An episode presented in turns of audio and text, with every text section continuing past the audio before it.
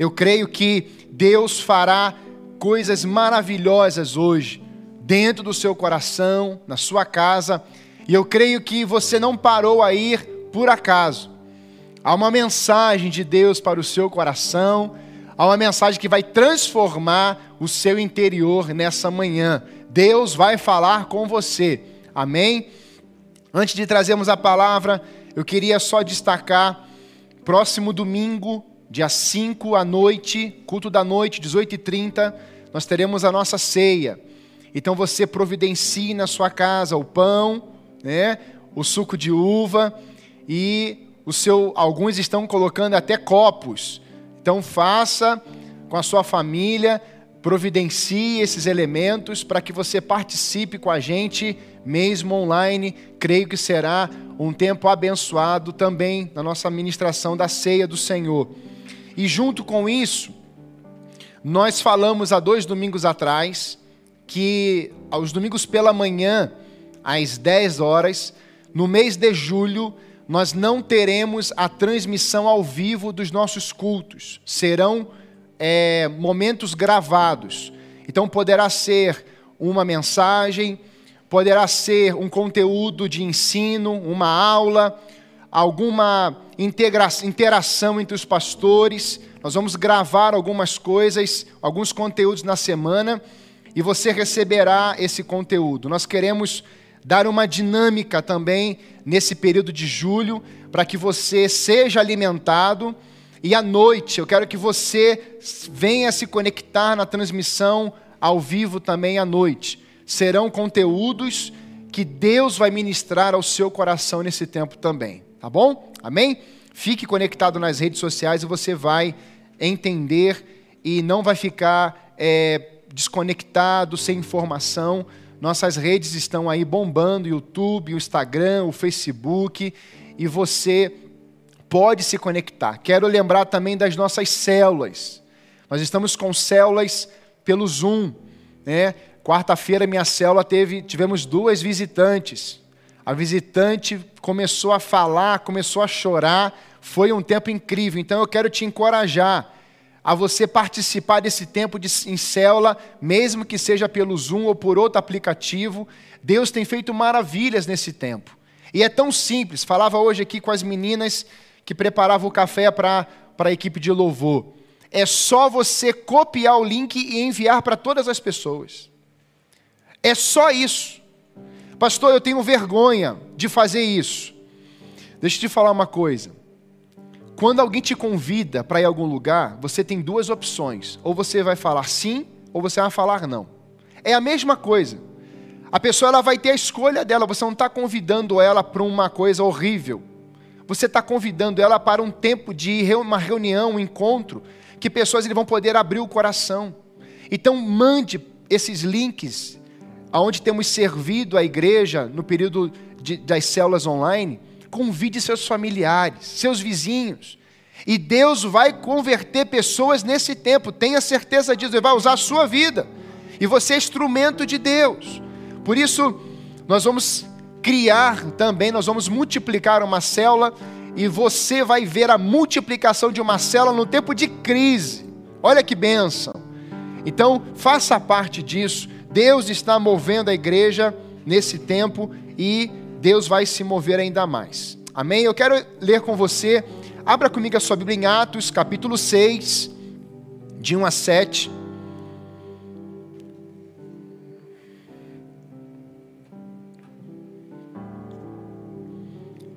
Quando eu preparava essa ministração, Deus foi falando no meu coração, Deus foi falando no meu coração até ontem à noite sobre essa ministração. E eu quero pensar com você hoje, o final de uma série que nós falamos, você pode ir lá assistir, está no YouTube, onde nós falamos sobre a igreja restaurando o foco da família, restaurando o foco. Me fugiu agora. Isso, restaurando o foco da família. Semana passada falamos restaurando o foco da igreja e hoje restaurando o foco da missão e da visão de Deus para essa igreja, para esse tempo aqui.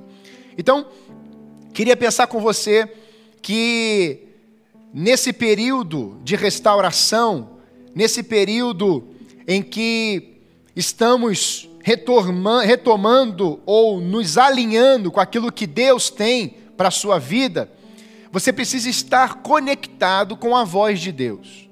Falamos sobre Jacó, Esaú, focado na família. Falamos sobre o filho pródigo e o filho mais, mais, é, mais velho que estava dentro de casa, ligando a igreja.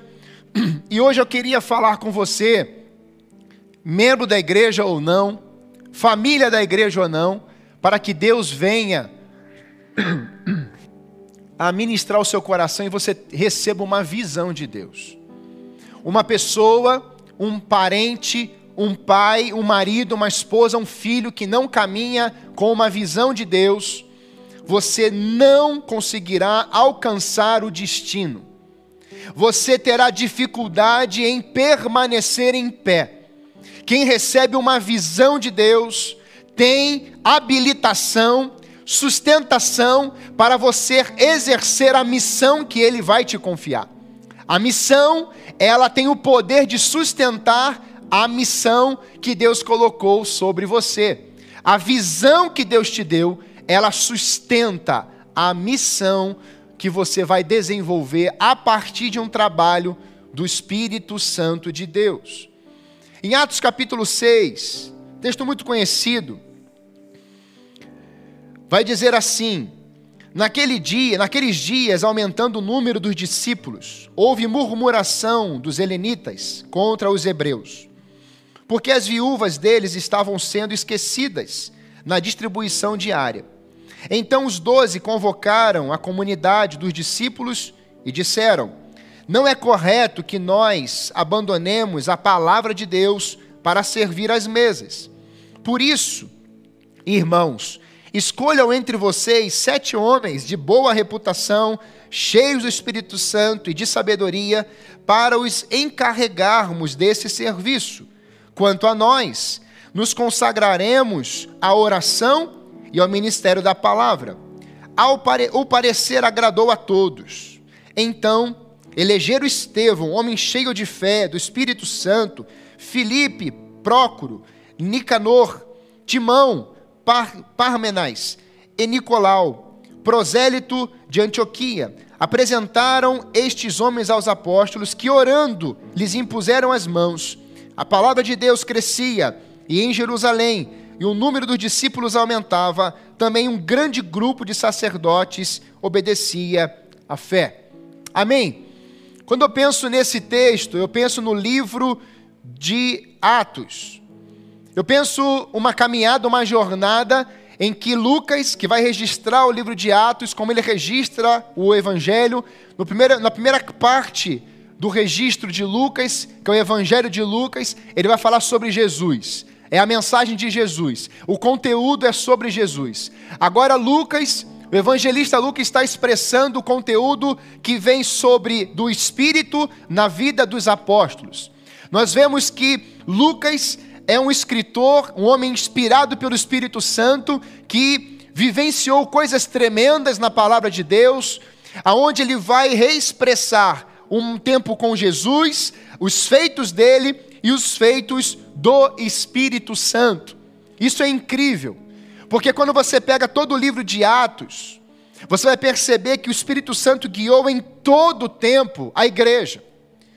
E eu quero que você fique conectado nesse dia, porque à noite eu vou falar sobre isso, ouvindo a voz de Deus.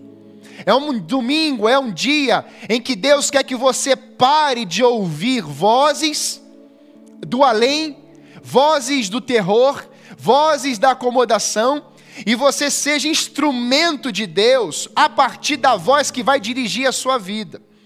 Quando eu olho para essa realidade de Atos capítulo 6, eu percebo que dentro de, de Atos nós temos três momentos, ou três é, é, tentativas para bloquear o avanço da igreja primitiva impedimentos.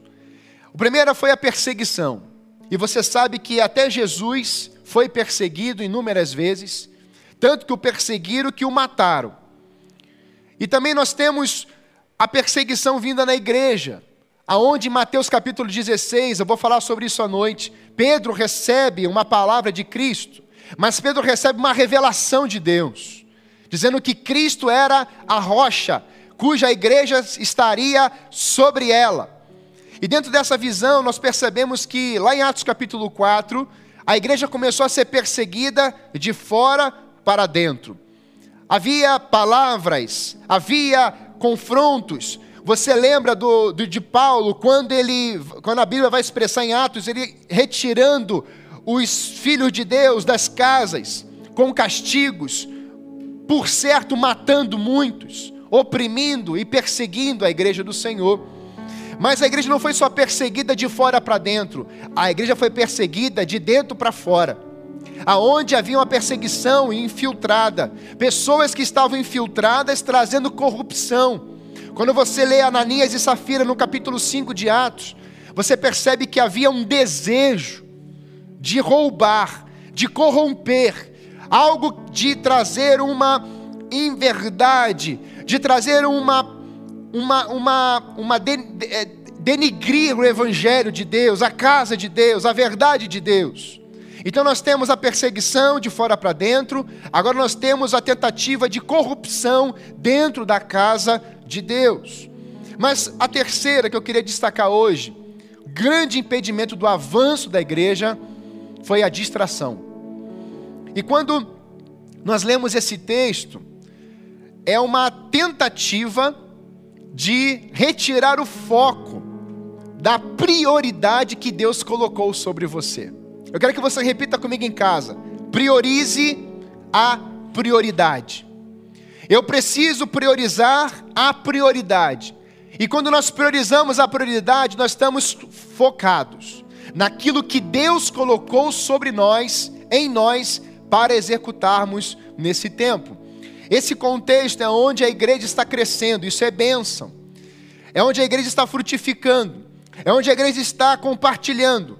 Os discípulos estão aumentando, mas há uma reclamação em que a mesa não está sendo servida conforme o planejado. O crescimento foi tanto que algumas mulheres não estavam sendo servidas. E agora há uma uma dedicação para levantar pessoas. E por que isso? Porque o ministério específico desses homens, apóstolos, era trazer o fundamento. Isso é missão apostólica, isso é desenvolvimento apostólico, é trazer fundamentação bíblica para uma geração crescer sobre a palavra de Deus. Esses homens estavam desenvolvendo isso.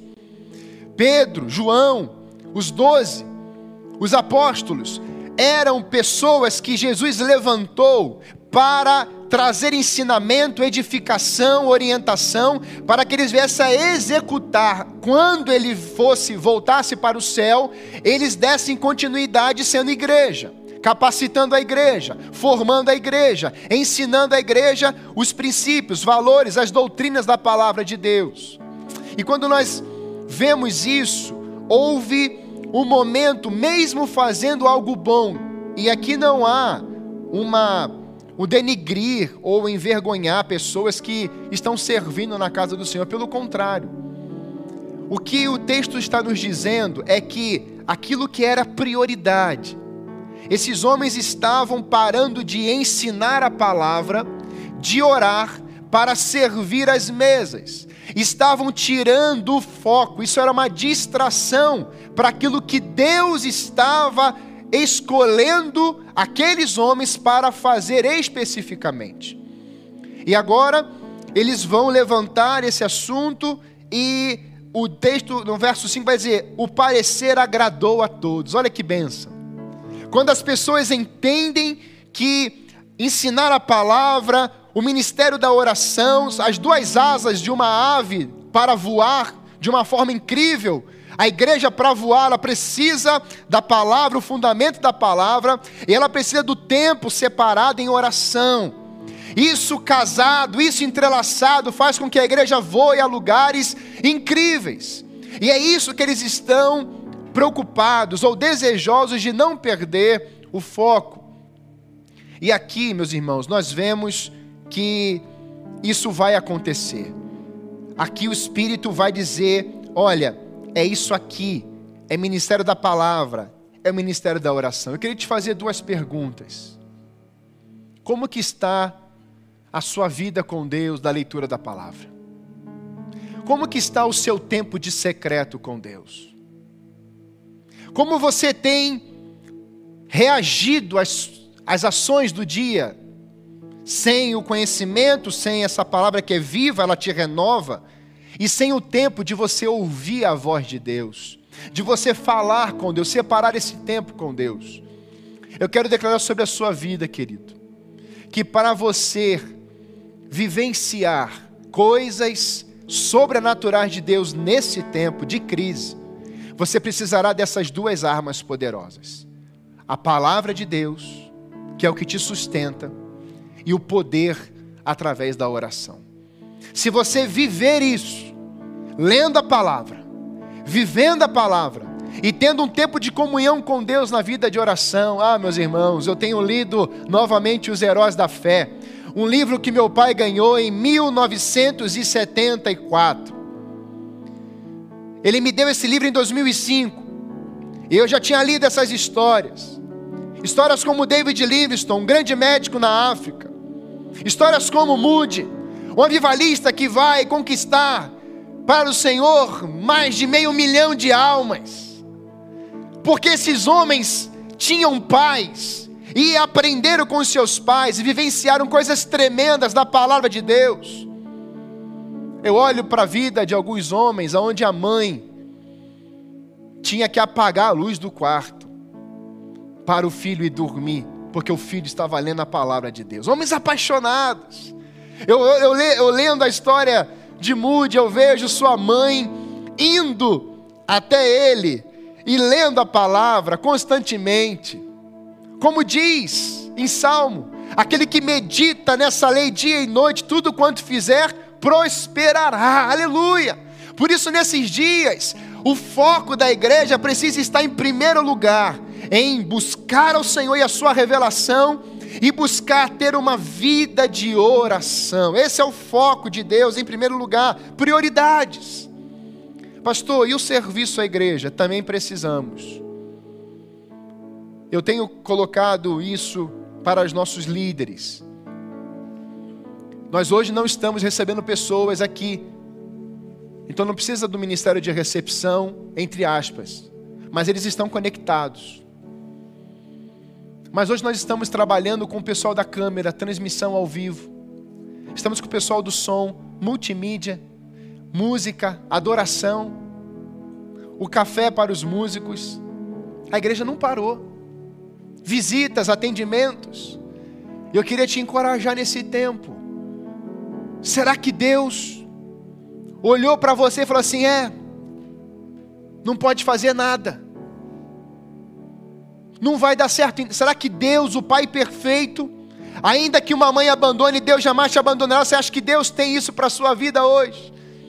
Deus olhou para você e decidiu: vai dar certo. Você nasceu para dar certo, irmão. Você nasceu para ser uma vida em que venha revelar a glória de Deus na terra. A terra está cheia do conhecimento da glória de Deus. E você pode, e talvez você já carregue o reino inabalável de justiça. Nesse tempo, você pode servir ao Senhor. Por isso, visão e missão precisam estar conectados com a igreja nessa manhã. Pastor, qual é a visão da Igreja Alameda em Santa Felicidade? Qual é a visão que temos como igreja do Senhor aqui? A visão que nós temos aqui, meus irmãos, é uma visão que a igreja seja cheia do Espírito Santo. Dentro disso, que ela evidencie o caráter de Cristo e glorifique ao Pai, amando e servindo ao próximo. Essa é a visão de Deus para a igreja. A missão é inspirar pessoas. Quando eu sou cheio do Espírito, e Estevão é um homem cheio do Espírito, quando eu sou cheio do Espírito Santo, eu começo a inspirar pessoas e a se tornarem discípulos de Jesus. Então eu tenho uma missão, uma visão, que é ser cheio do Espírito Santo, caráter de Cristo, glorificar o nome do Pai, amar ao próximo. E quando eu vivo essa visão, eu respiro isso. Agora a ação que eu tenho é inspirar pessoas. E aí vem uma nova pergunta: quantas pessoas você tem inspirado nesses dias? Meus irmãos, essa é uma ministração que precisa ser pregado todo ano. Porque às vezes a gente perde o foco por causa das distrações. E eu queria que você entendesse isso nessa manhã. A igreja que você está, ela tem uma visão e uma missão. E juntos nós podemos alcançar coisas tremendas. Por isso, quando eu olho para essa, esse impedimento das trevas, pessoas que estavam desfocadas, há distrações, sim, dentro da igreja, há tentativas de perseguição fora da igreja, há tentativa de corrupção dentro da igreja, há impedimentos para fazer a igreja parar. E um desses impedimentos, além dentro dessa desse tirar o foco, desfocar a igreja, é você não enxergar prioridades de Deus. É você ter a visão míope, ter os olhos contaminados. Quando eu olho para João capítulo 9, de 1 a 12, Jesus está vendo um cego de nascença. E naquele momento, os seus discípulos estão vindo e falam assim: Senhor, quem pecou? Ele, o filho ou os pais? E Jesus vai responder: nem ele e nem os seus pais. Mas ele está assim cego desde nascença para que se cumpra o propósito de Deus.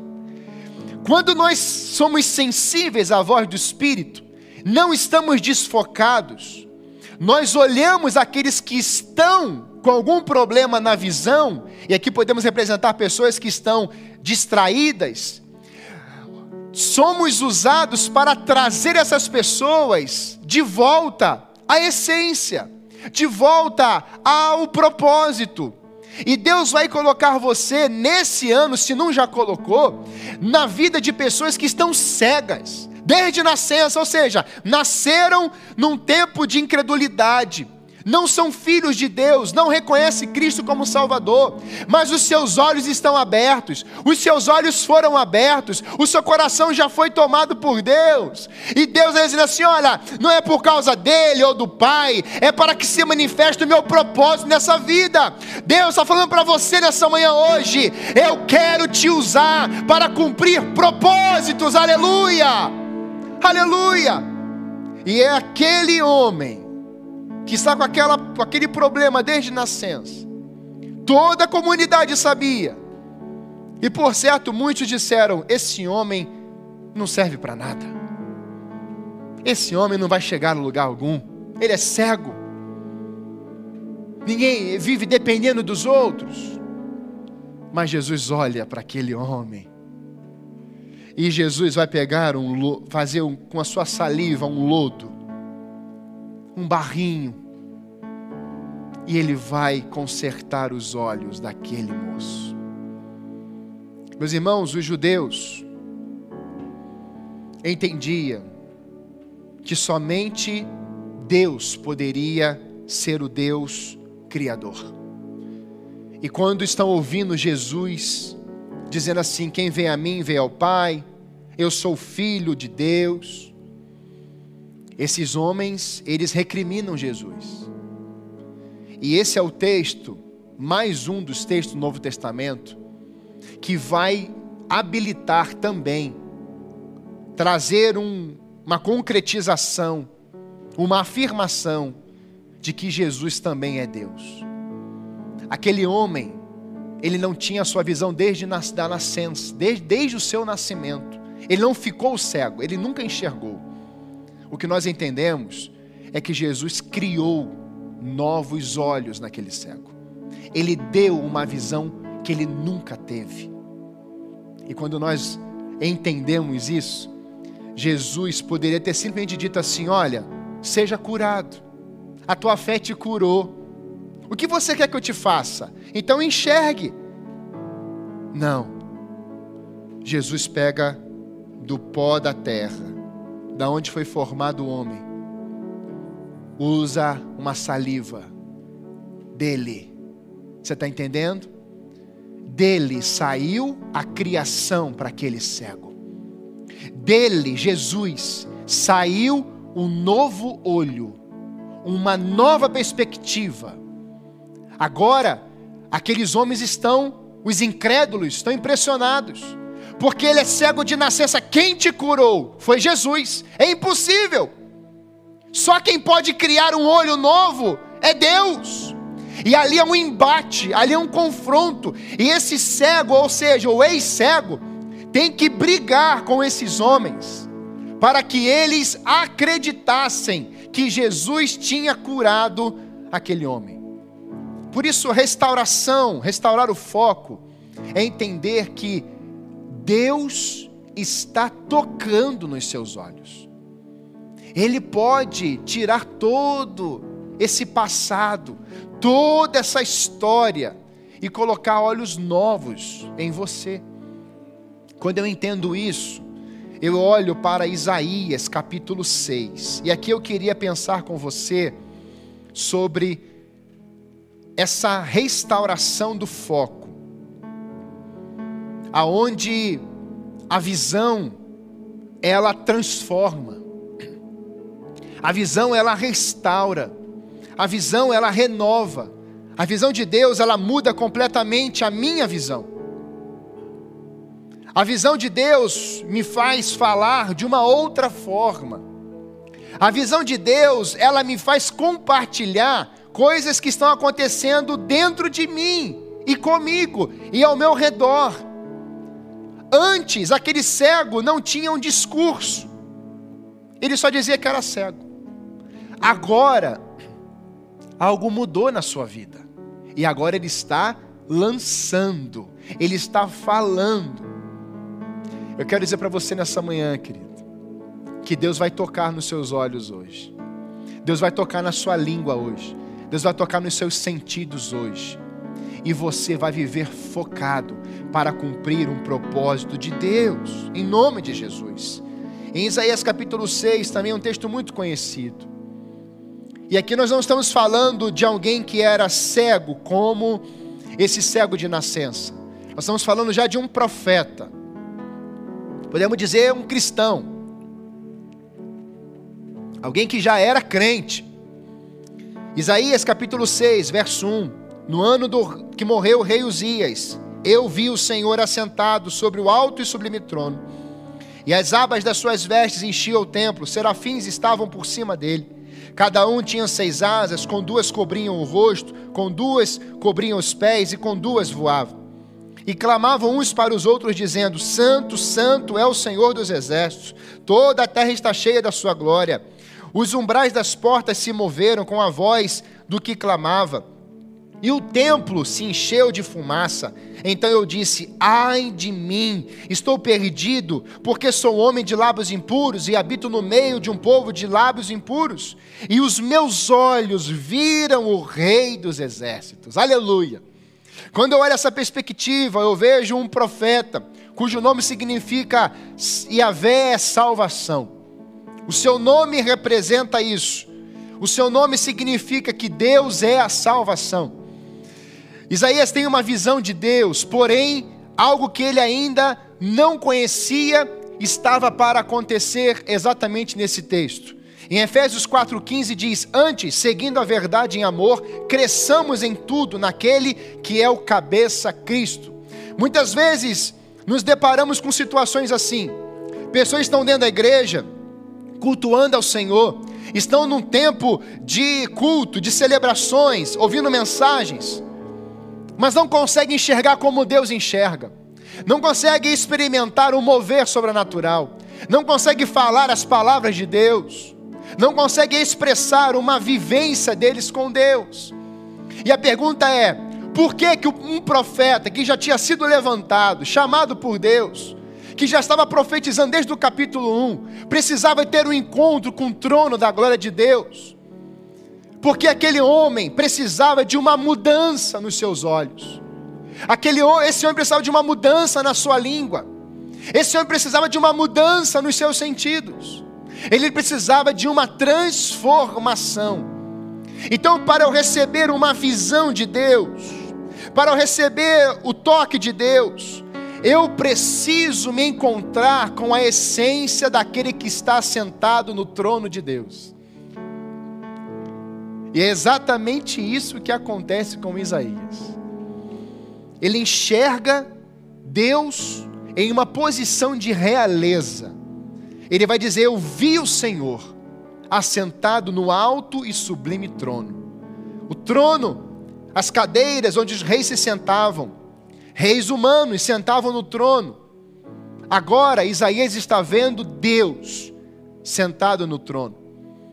Muitas vezes nós olhamos e vemos os poderosos sentados em suas cadeiras, vemos os poderosos sentados no STF, vemos os poderosos sentados na cadeira da presidência, dos ministérios, do poder legislativo, da Câmara, vereadores, deputados, prefeitos e governantes.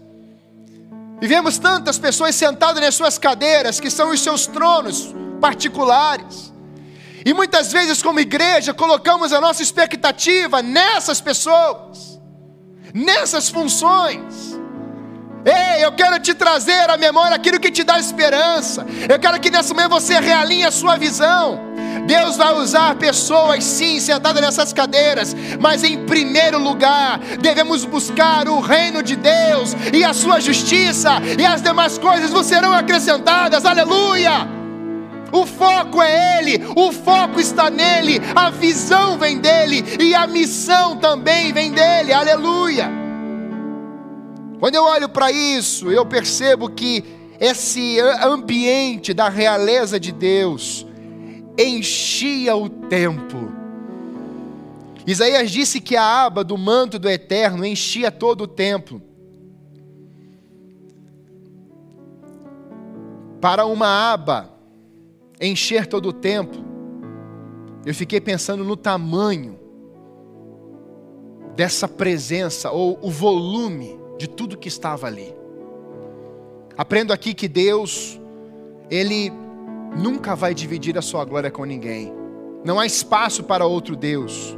Ele é Deus, ele é grande, ele é majestoso, ele é glorioso e ele enche. Aonde Deus está, ele enche aquele ambiente com a sua glória. Isaías tem uma visão do trono de Deus, mas Isaías tem uma visão da realeza de Deus.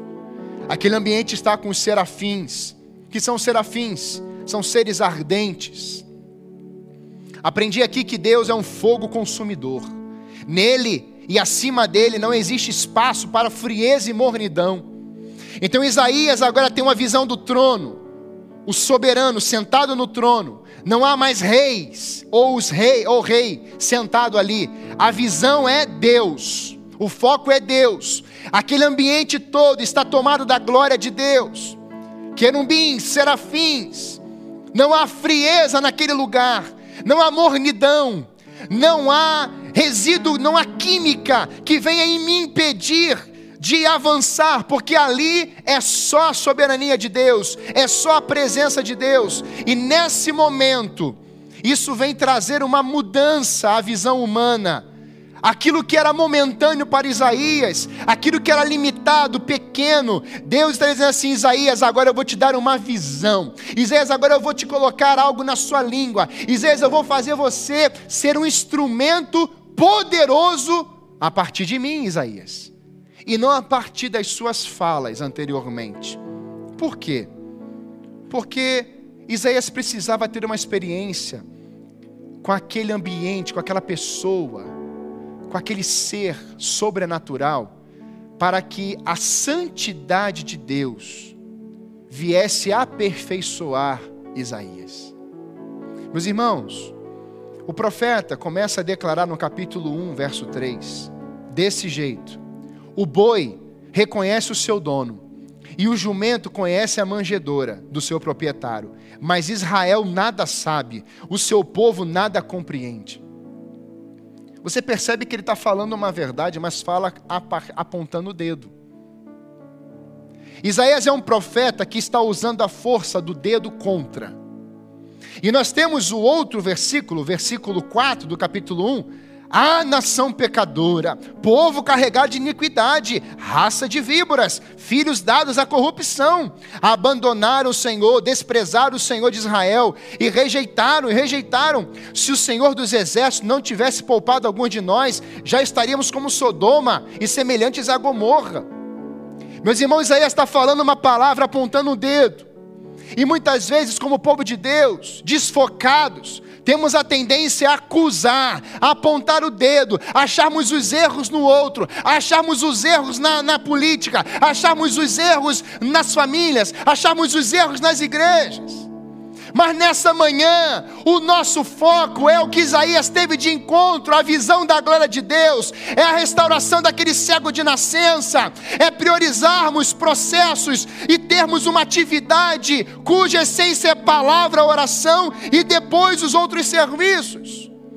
Quando eu entendo isso, meus irmãos, nessa manhã, eu quero que você entenda o que Isaías presenciou, vivenciou a partir desse encontro. Ele vai dizer: ai de mim porque sou homem de lábios impuros e vivo no meio de um povo de impuros lábios. Agora, antes de Isaías falar ao povo o encontro com Deus, a visão que ele teve com Deus, aquilo que mexeu em si, Isaías estava dizendo: agora ai de mim.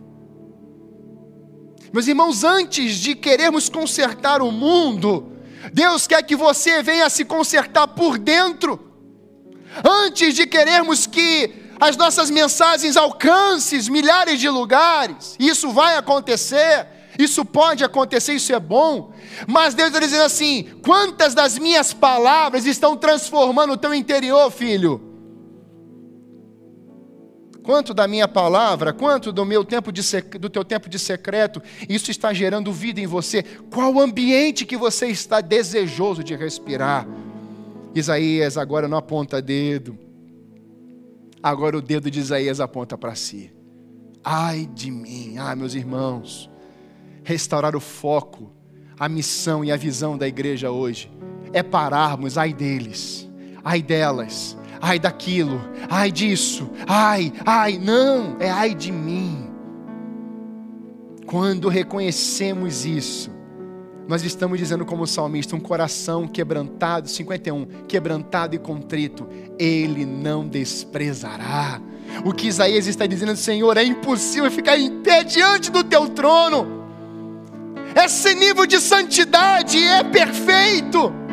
Esse nível de visão é sobrenatural esse toque na minha língua, não quero mais falar as palavras arrazoadas, as palavras de destruição, as palavras de caos, as palavras do ai de vocês, ai de vocês, não, Senhor.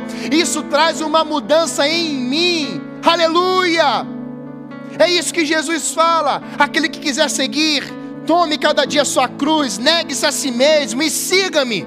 É preciso negar a si mesmo, meus irmãos, e não negar ao outro, e não se preocupar com o outro. Aquele que precisa mudança interna é aquele que não enxerga o cisco no olho do outro só, mas percebe que tem uma trave no teu olho. E às vezes nós estamos enxergando um cisco do outro lado, mas tem uma trave do tamanho do gol do Maracanã e a gente não está percebendo o que está nos nossos olhos.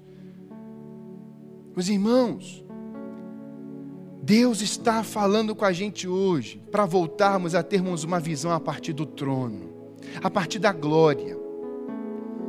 Isaías vai se nivelar a todo aquele povo. Ai, meus irmãos, como eu gosto disso. Algumas pessoas entendem isso de uma forma tão errada. Pastor, como que eu vou me nivelar ao mundo? Não é nivelar ao mundo, não. É isso Isaías está dizendo assim: olha, eu estou nesse barco aqui. Eu sou gente, eu não sou Deus. Meus irmãos, é exatamente o oposto que os fariseus fizeram. Os fariseus se consideravam deuses. Os doutores da lei se consideravam doutores deuses. E era assim que acontecia. E Deus está dizendo assim: olha, eu mandei para vocês o filho, e vocês o crucificaram. Pedro fala isso na sua mensagem, em Atos. Cegueira, cegueira mata. A santidade de Deus gera em mim uma inconformidade. Ela faz com que eu venha reconhecer que eu preciso das mudanças e não o outro primeiro. Quando eu olho para tudo isso, eu vejo agora que ele tem a visão do trono, o ambiente da santidade de Deus, mas não para. O texto vai dizer que o templo, os lineares do templo tremeram. Agora eu quero partir para toda a igreja. Templo, igreja, toda a igreja reunida no templo adorando. Lembra disso aqui, quando você estava aqui? Levantando suas mãos aos céus, glorificando a Deus, abraçando o teu próximo mais de três meses agora, não podemos dar quase nenhum abraço a ninguém. Deus está dizendo assim: olha, se vocês olharem para mim, a visão do meu trono, a minha tenaz que vai grudar na tua língua, os olhos que vão ser mexidos, essa semente de santidade, isso não vai estar vinculado ao templo, você é o templo, você é a morada, você é onde eu habito, então eu posso fazer você tremer, aleluia! Eu quero fazer você ser temido pela minha presença. Sem religiosidade, sem se preocupar com o ambiente, sem se preocupar quem está ali. Eu quero te usar. Aleluia! E quando eu olho essa verdade, eu vejo que o templo era o centro de toda a vida religiosa daquela nação. Tudo acontecia no templo. Vamos templo, vamos orar no templo, vamos buscar Deus no templo. Venha Shekinah no templo. Eu quero declarar sobre a tua vida. Se você tiver uma vida de oração, se você tiver uma vida na palavra de Deus, se você quiser ver o trono da glória de Deus todos os dias, em todo momento, a Shekinah vai descer na sua casa. Aleluia! Os vizinhos vão começar a ter um tremor no nosso vizinho. Vamos lá ver o que, que é. O nome desse tremor será Espírito Santo lançando vida para onde você estiver. Aleluia! Hoje, meus irmãos, nós somos essa morada. Percebo que a casa encheu de fumaça. Isso está só em um ambiente, junto com Deus e Isaías. E por que fumaça? Você já dirigiu com neblina? Que você tem que praticamente parar o carro, você não consegue enxergar nada. Por que a fumaça? Porque Deus estava tirando coisas velhas dos olhos de Isaías e colocando uma visão nova. A fumaça, a Shekinah de Deus, a presença de Deus faz com que você tire dos seus olhos aquilo que não é prioridade, aquilo que não é essência, e você venha focar. Deus quer purificar os nossos olhos quando eu olho essa verdade, meus irmãos, eu percebo que Deus estava e está interessado em transformar Isaías. É a partir daqui que a sua visão é transformada. O texto diz que uma tenaz grudou na sua língua. Eu vejo ações do trono dentro de Isaías. E isso vai gerar mudança, ações fora. Isso é tão maravilhoso. Isso é tão digno de glória. Porque eu vejo um Deus que deseja fazer você enxergar, vivenciar coisas tremendas. Sabe, irmãos, quando eu olho para a vida de George Miller, um homem que vai levantar e cuidar no tempo mais escasso de cuidados, ele vai desenvolver um orfanato. Ele começa e não há verba, não há recursos, não há voluntários, mas há uma visão. Grava bem isso. Ele tinha uma visão. E aí ele abre o orfanato, não aparece nenhuma pessoa, nenhuma criança, nenhuma menina. E aí ele fala: Ué, eu abri o orfanato e não tem ninguém. E aí Deus fala assim: Você me pediu as, as crianças? Aí ele faz uma oração: Me perdoe, Senhor. Ele vai: Senhor, aqui está o orfanato, a casa para os órfãos. Manda, Senhor. E naquela semana chegaram 47 crianças. Naquela semana. Eu quero que você olhe para os nossos bairros aqui em volta, para os seus vizinhos, e você fale assim: Senhor, aqui está minha casa. Senhor, aqui está o Zoom. Está aqui, Senhor. As conexões estão aqui prontas. Me dê as minhas, me dê as vizinhanças aqui ao redor da minha casa. Faz isso. Consagre sua rua, consagre a sua casa, consagre o seu prédio, consagre quando tiver todo mundo dormindo, três da manhã, desça no elevador e vai do primeiro andar até o último e vai, Senhor, eu quero esse vizinho, Senhor, esse vizinho é teu, Senhor, esse vizinho é teu, esse vizinho é teu, tiver câmera, faz em silêncio e vai com a mão assim, tranquilo. Mas consagre ao Senhor, declare isso. Por que, pastor, eu preciso fazer isso? Porque quem está dentro de você é ativo, não é passivo. Quem está dentro de nós ele gera mudança, ele é constante, ele é fiel. Para quê, pastor?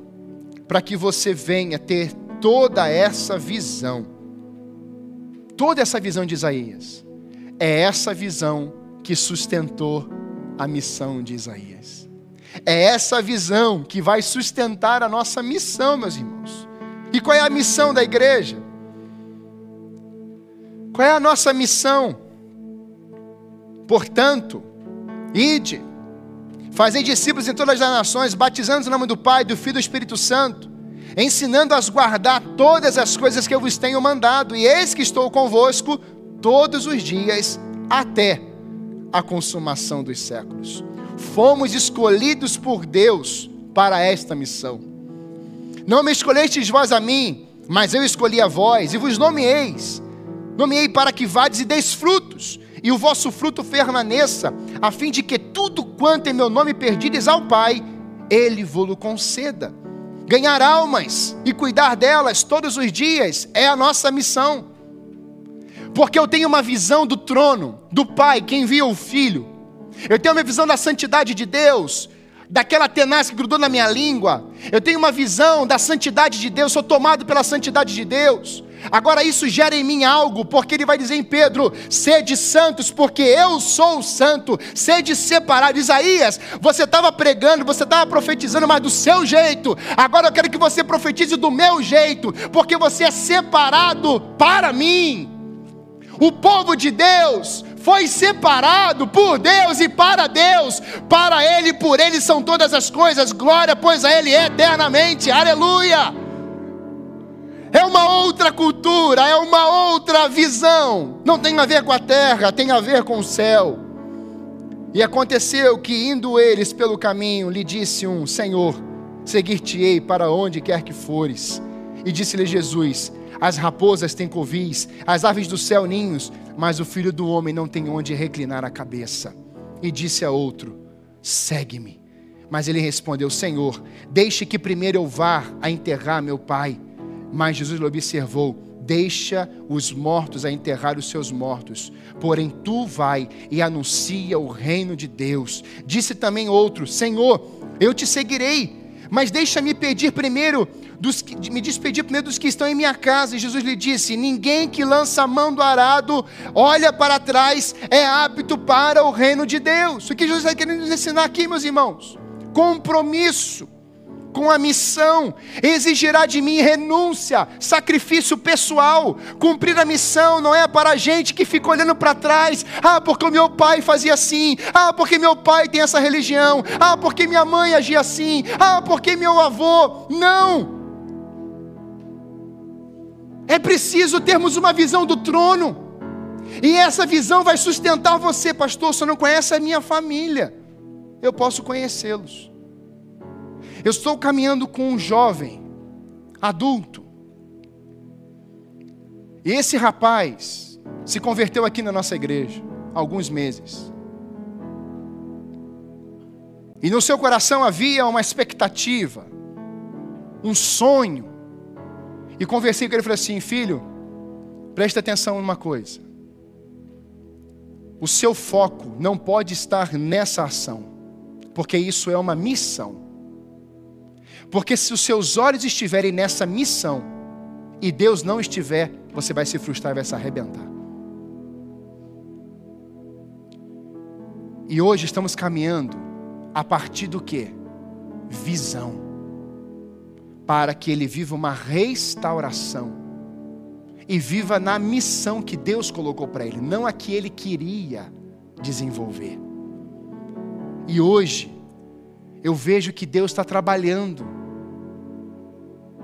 mas às vezes, nós olhamos para tantas coisas, tantas pessoas, tantos afazeres, e Deus fala assim: não, filho, não era isso, não era desse jeito.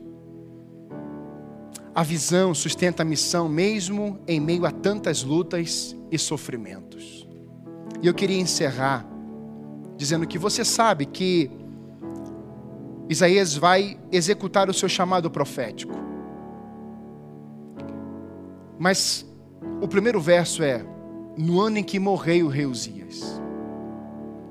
Eu não vou ler o texto por causa do tempo, mas eu queria que você lesse 1 Crônicas capítulo 26 e anotasse aí 2 Crônicas capítulo 26, desculpa. E vai falar da vida desse rei. E aqui nós temos a figura de uma pessoa que tinha a visão de Deus e agora ficou distorcido. E eu queria resumir o que eu falei hoje pela manhã, para você entender isso. É preciso entendermos que há prioridades: palavra e oração. E mesmo naquele tempo, onde o servir à mesa era uma necessidade. Eles levantaram outras pessoas para fazer aquilo.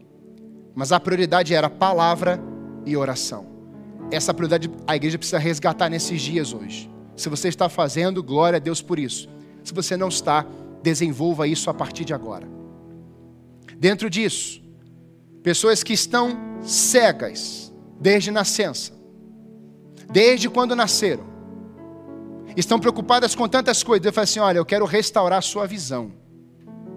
E essa restauração da visão ela vem para Isaías, que já é um cristão, que já é um filho de Deus, que já reconhecia Deus, que servia a Deus. Mas não somente aquele que nasceu, que nasceu cego, ou seja, o ímpio, podemos dizer assim, mas aquele que está dentro da casa de Deus, que está com a visão totalmente desfocada. E Deus vem em Cristo e restaura a visão daquele, porque ele não faz exceção de pessoas. E agora Deus vem e restaura a visão de um profeta.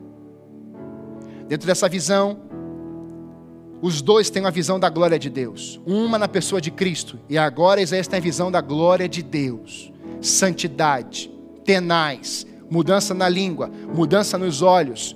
O templo mexido internamente, chacoalhado por Deus. Ele vê tudo aquilo ali e algo é gerado para receber uma missão que era profética naquele tempo. E Isaías é o profeta que mais fala de Jesus. Quando eu entendo isso, eu entendo que eu tenho essa, essa visão de Deus, e é essa visão que vai sustentar a minha missão. E agora eu quero encerrar com você, através de um homem em que simplesmente teve toda a visão de Deus, que foi o rei Uzias. E ele vai experimentar algo incrível. Ele pega um reinado falido, sem exército. Ele pega tudo destruído e ele reconstrói tudo. Mas o texto vai dizer no capítulo 26 que ele era submisso à voz de Deus. Ele conhecia o seu Deus, ele tinha uma visão do seu Deus. Mas em um momento em que ele começou a ceder os seus olhos para aquilo que ele havia conquistado, para aquilo que era de poder, o seu coração foi corrompido, logo corromperam-se os olhos. E Uzias começa a dizer: Olha o que eu construí. Ali ele cai. Porque Deus não trabalha com o nosso eu, Deus trabalha com o grande eu sou. É quem Ele é. Porque quem Ele é nunca vai mudar. Se Deus faz ou não faz, Ele não muda a sua essência. Se Ele te abençoa ou não te abençoa, Ele não muda a sua essência. Se Ele te cura ou não te cura, Ele não muda a sua essência, porque Ele é. Ele não vai mudar. Ele continua sendo o mesmo Deus. Mas quem mudou foi o coração de Uzias, porque viu, então ele ficou desfocado. Uzias sofreu tanto que agora o seu corpo tem lepra. Ele queria fazer o culto, e agora os sacerdotes vão dizer: Não, Uzias, você não vai levantar nada aqui. Você agora está fora. Uzias é retirado da presença do templo. E agora Uzias vai para fora, leproso, longe de Deus, porque o seu coração criou um desejo de focar em si. Grava bem isso que eu vou te falar.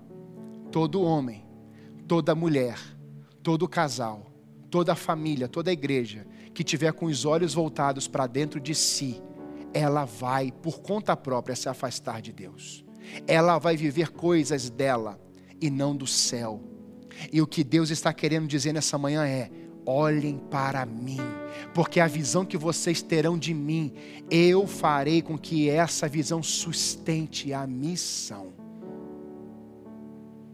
Encerro, meus irmãos, apontando que os sofrimentos não podem ditar a visão e a nossa missão. Eu olho para a vida do apóstolo Paulo e eu enxergo na vida desse homem que passou por lutas, sofrimentos, tragédias, foi perseguido, tentaram matar várias vezes, mas esse homem não abandonou a missão. Ele chegou em Roma, por quê? Porque ele teve um encontro, uma visão com Deus. Em Atos 9, ele vai viver algo tremendo com Deus.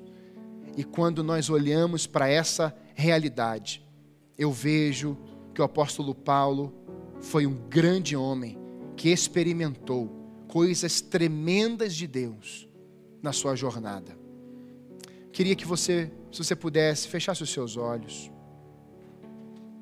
E dentro dessa visão, queria pensar que quando encaramos as lutas e sofrimentos, nós precisamos encarar como degraus de uma escada, como combustíveis. As dificuldades podem ser ótimas, ótimos impulsionadores para o desenvolvimento e amadurecimento de sua vida, te conduzindo ao alvo e ao cumprimento do propósito que Deus colocou dentro de você. Meus irmãos, encarar as lutas e sofrimentos nunca serão destruições, ou nunca será uma destruição. Mas sim, eu preciso ter a visão de como degraus degraus, combustíveis. O que estamos vivendo hoje, nesse tempo, eu preciso encarar como degraus. Eu estou crescendo, desenvolvendo, Deus está me capacitando, eu estou tendo experiências com Deus nesse tempo. Isso são combustíveis. Quanto mais a igreja era perseguida, mais a igreja crescia. Quanto mais havia corrupção, difamação, infiltração, a igreja continuava avançando. Mas quando perdemos o foco, ela pode parar. Quando o foco somos nós, ela pode parar. Por isso, nessa manhã, eu queria que você fosse ministrado por Deus. Eu queria chamar a banda. E que você fosse ministrado por Deus nessa hora. Perguntasse para Deus, Senhor, como que estão os meus olhos? Senhor, como que estão os meus ouvidos? Como que está a visão? Eu, eu desejo ser uma pessoa cheia do Espírito Santo. Eu desejo glorificar o meu Pai. Eu desejo ter o caráter de Cristo. Eu desejo amar o meu próximo. Eu desejo tudo isso como visão e inspirar pessoas que vai ser a visão que será sustentada pela visão de Deus. Será que eu estou disposto, disposta a fazer isso nessa minha geração? Ou eu estou preso a circunstâncias, a momentos, aquilo que é impossível. Tem pessoas neutralizadas, não querem conhecer coisas novas, não querem se identificar com coisas novas de Deus, porque estão vivendo do seu jeito. Essa oração que eu queria que você fizesse junto comigo nessa manhã é a oração do profeta Isaías. Ai de mim, Senhor. Ai de mim.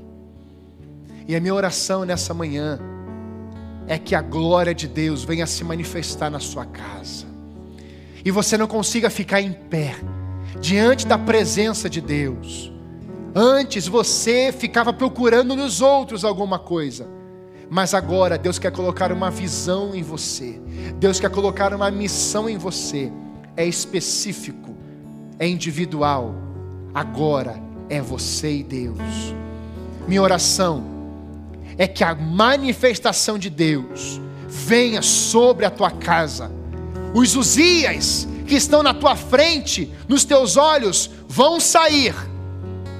No ano em que morreu o rei Uzias, o orgulho vai morrer, a idolatria vai acabar, o ceticismo vai sair, os desejos humanos, a centralidade no coração do homem vai cair por terra.